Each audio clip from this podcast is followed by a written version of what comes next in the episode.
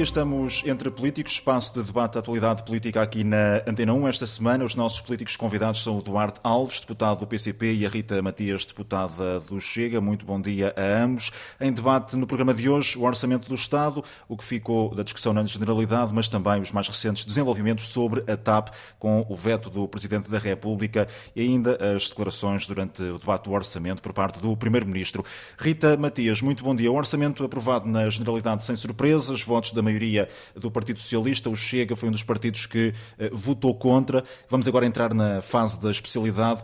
A minha pergunta é se o Chega uh, tem alguma expectativa que haja da parte do Partido Socialista uh, abertura para discutir propostas de alteração a este orçamento.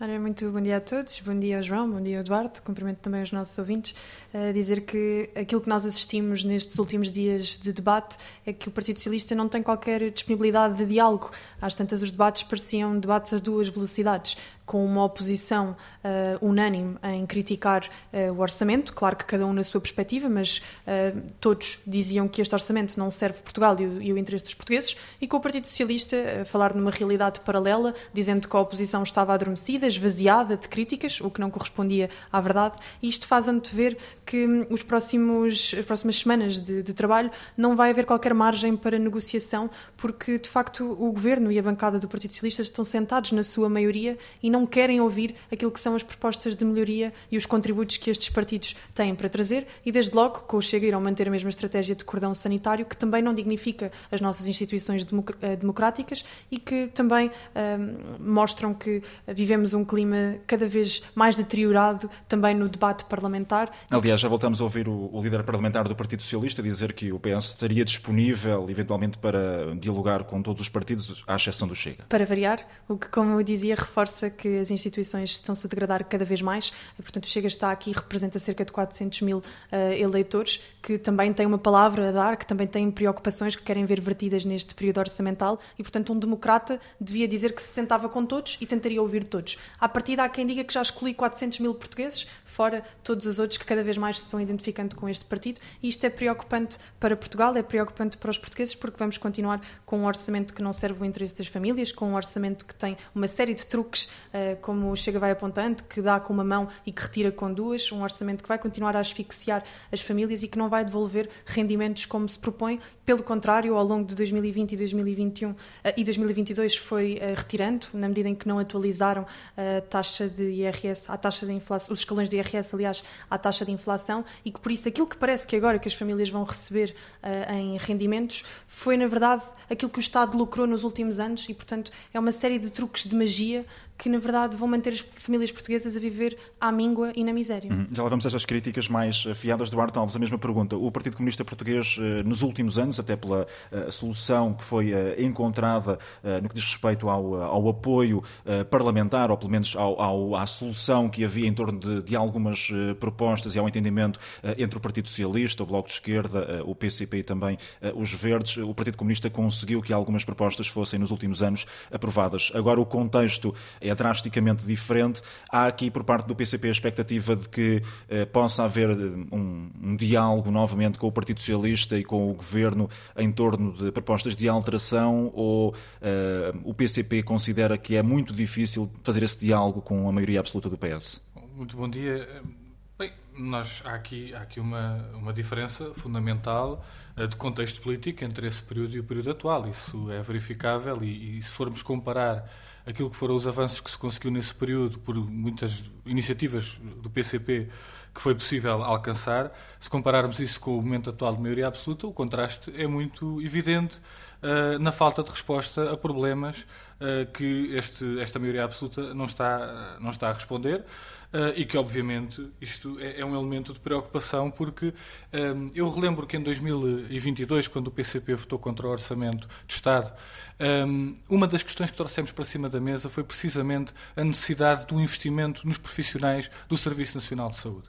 Que era necessário contratar profissionais, valorizar, garantir a sua fixação no SNS. E, na altura, o PS em vez de soluções para fixar profissionais, quis ir para eleições e por isso recusou essas medidas e levou ao nosso voto contra. Foi uma das duas ou três uh, matérias fundamentais que nos levaram ao voto contra desse orçamento. E agora a realidade aí está a demonstrar que, de facto, aquilo que nós na altura dissemos, que, que era preciso fixar profissionais, se torna evidente, porque uh, nós estamos perante um cerco dos grupos privados da saúde que vão buscar os médicos, porque o Serviço Nacional de Saúde não paga o suficiente, e depois secam o Serviço Nacional de Saúde e têm um domínio sobre a, a, a prestação de saúde que é absolutamente avassalador e que Mas, se vai portanto, aprofundar. o PCP considera que eh, teve razão eh, antes do tempo e que a realidade está a dar razão ao PCP, mas que eh, houve alguma incompreensão por parte de, do eleitorado. Foi isso que, que aconteceu? Não, eu acho é que a realidade está a demonstrar que, de facto, aquilo que o PCP nessa altura colocou como indispensável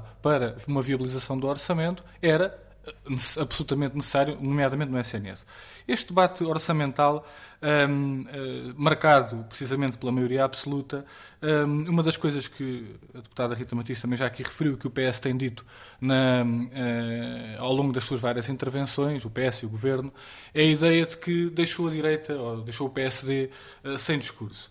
Um, e isto devia preocupar o PS, porque isto mostra, de facto, que a política que o PS está a aplicar em várias áreas não se distingue da política que seria aplicada por um governo de direita. Veja-se, por exemplo, o fim do travão às rendas. Esta medida teve logo o apoio entusiástico do PSD, da Iniciativa Liberal e do Chega. Isto não preocupa o Partido Socialista?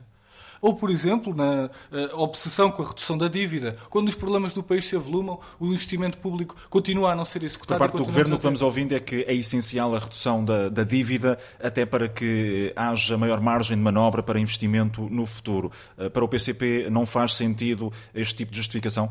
O país está, há, desde 2012, portanto há mais de 10 anos, com um nível de investimento público que é inferior ao consumo de capital fixo. Isto significa que nós não temos um investimento público suficiente para a própria depreciação do ativo do Estado. Ou seja, o, o, os serviços públicos contabilisticamente estão-se a degradar e na prática estão-se a degradar. Basta olhar para as escolas, eh, para os hospitais, vemos essa degradação nos transportes públicos, enfim, no conjunto dos serviços públicos. Portanto, neste momento, a ideia de dizer nós vamos guardar o excedente ou a margem para daqui a uns anos, quando for necessário investir, existir até parece que agora não é necessário investir. Através do, do, do Fundo momento, de Investimentos Estruturantes também, apresentado pelo Ministro das Finanças.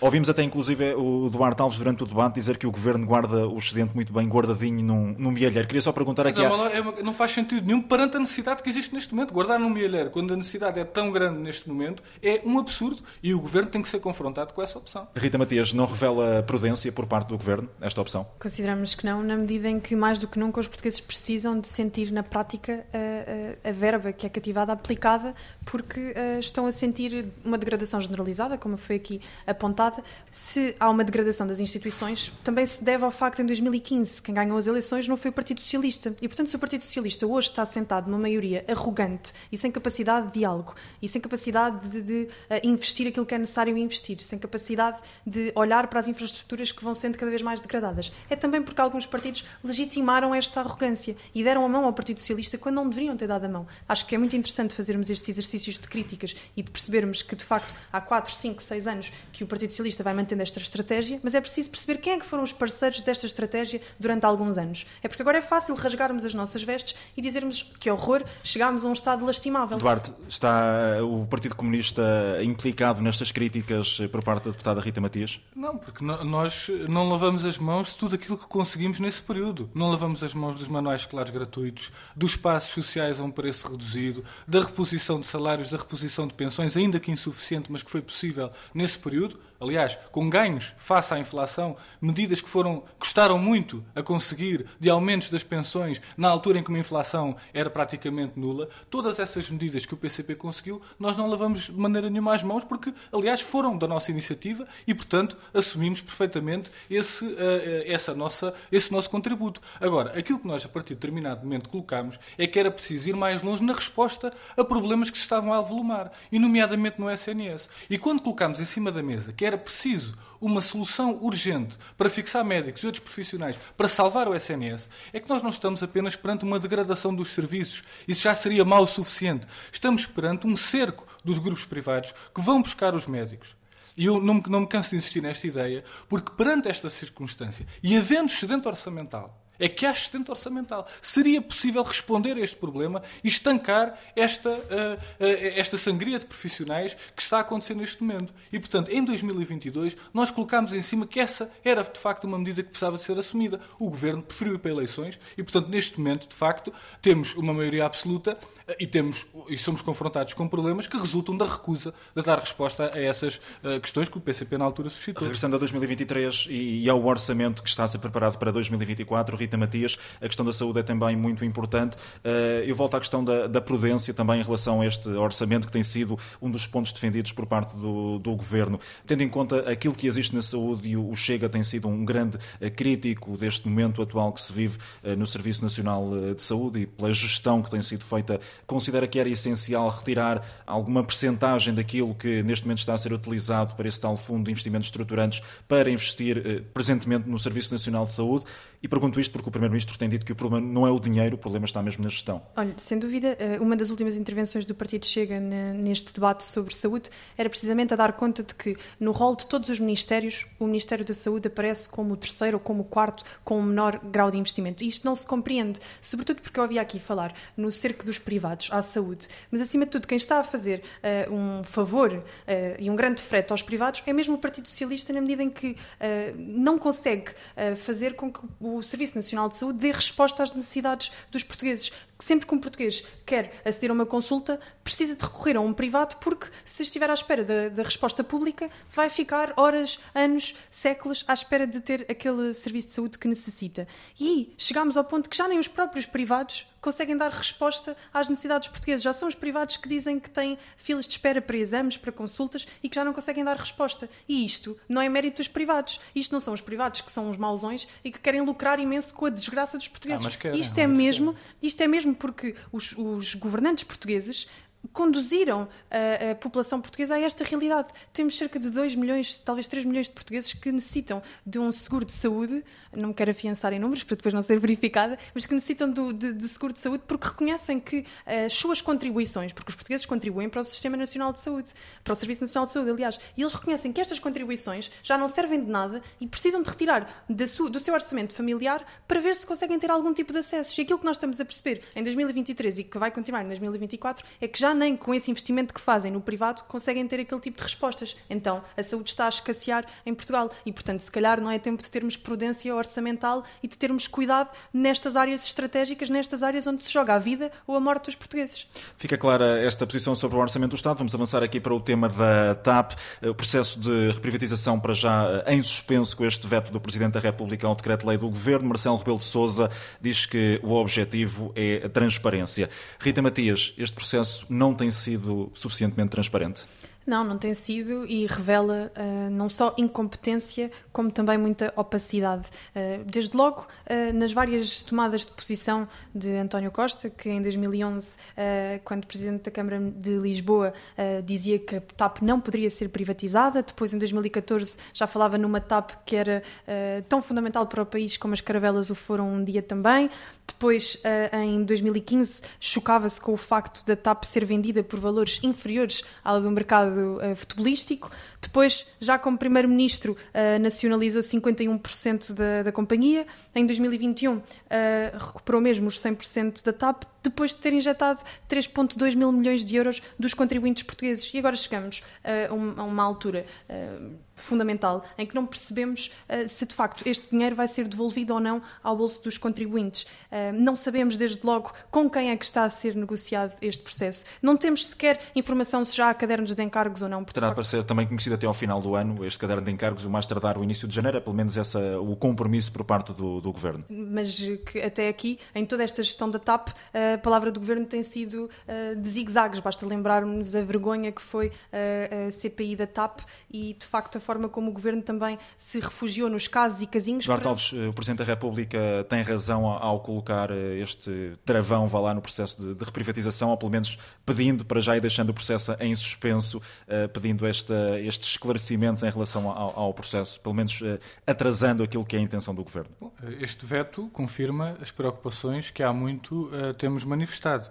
Aliás, o PCP fez um requerimento aqui na Assembleia da República para chamar o Ministro da Tutela para vir prestar esclarecimentos ao Parlamento sobre este processo de privatização. O PS chumbou esse pedido de audição e depois obrigando o PCP a transformar esse requerimento num requerimento putestativo. E por isso o ministro veio cá na quarta-feira, houve uma audição porque houve esse requerimento putestativo do PCP, na sexta-feira há o veto presidencial uh, de Marcelo Rebelo de Sousa. Ora, uh, aquilo que esta audição de quarta-feira, a requerimento do PCP, demonstrou foi que o governo não conseguiu responder à pergunta, às perguntas que foram feitas sobre como é que garantia não só o hub, mas também a ligação às comunidades portuguesas, a ligação às regiões autónomas, a manutenção aeronáutica, manter-se no nosso país. Todas essas questões efetivamente estratégicas o Governo não foi capaz de dar uma resposta. E o facto de António Costa ter dito durante uh, o debate de, do orçamento na generalidade que uh, a questão do valor não é essencial, que o essencial é o, é o valor estratégico e a questão do, do hub, não satisfaz esta resposta por parte do Primeiro-Ministro? Não, não satisfaz, porque na verdade o que nós precisamos é, não é de, uh, quer dizer, não é nem da ideia de que vamos vender independentemente das questões estratégicas e vamos vender só pela questão do preço, nem precisamos dessa ideia de que temos que privatizar, mas temos que garantir garantir, uh, através de um acordo, ou seja como for, temos que garantir aquelas matérias estratégicas. Porque a verdade é que não há nada que possa garantir essas, uh, esse caráter estratégico a não ser o controle público. Aquilo que agora o Governo diz que vai garantir ou que pode garantir, eventualmente, relativamente a, alguns dos compradores.